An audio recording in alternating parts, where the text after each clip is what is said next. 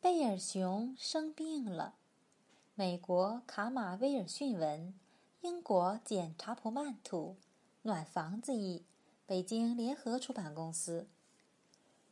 秋风呼呼的吹着，带来了阵阵凉意。贝尔熊独自待在洞里，他觉得很不舒服，浑身酸痛，鼻子也堵得慌。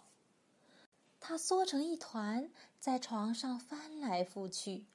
虽然觉得很疲倦，却怎么也睡不着。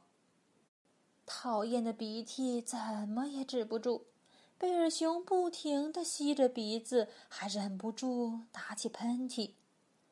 因为鼻子不通气，他趴在床上，张开嘴巴，呼哧呼哧地喘着粗气。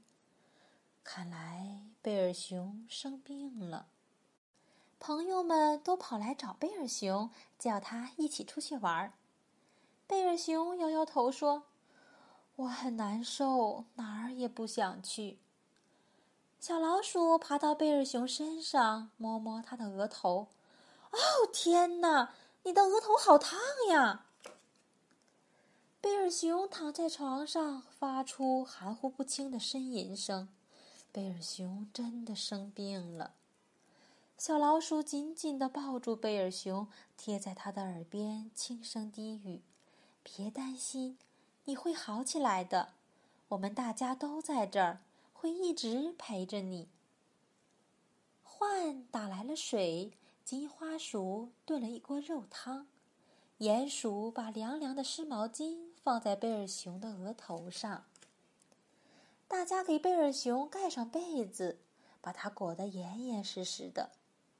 野兔举着杯子喂它喝水，但贝尔熊仍然觉得很不舒服。乌鸦叫住猫头鹰和鹪鹩：“快点儿，我们去采点草药吧。”药熬好了，大家哄着贝尔熊喝下黑乎乎的汤药。很快，你就会觉得好多了。小老鼠安慰他：“等等看吧。”贝尔熊蜷缩在被窝里，微微的发着抖，不住的咳嗽。他还是很难受。尽管吃了药，贝尔熊的病情还是不见好转。大家的心里都充满了焦虑和不安。他们煮了些好吃的，悉心照料生病的贝尔熊。他们都尽量压低声音，放轻脚步。朋友们哼起摇篮曲，贝尔熊渐渐安静下来，睡着了。时间一分一秒的流逝着，朋友们始终守在贝尔熊身边，他们竭尽所能，尽心看护着他。几个小时过去了，贝尔熊睡醒了。现在他感觉好极了，贝尔熊开心的大叫：“哦，我全好啦！我感觉身体焕然一新，既不发烧也不难受了。这多亏了你们大家，谢谢！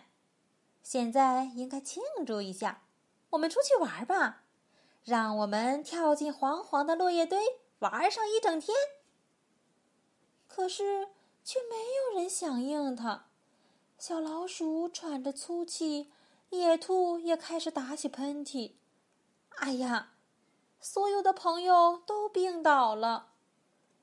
贝尔熊轻声说：“别担心。”他把朋友们一个一个抱到床上，给他们盖好被子，轻轻地吻了吻每个人的额头。他温柔地。对大家说：“很快，你们也会好起来的。你们照料了我，我也会好好照料你们的。”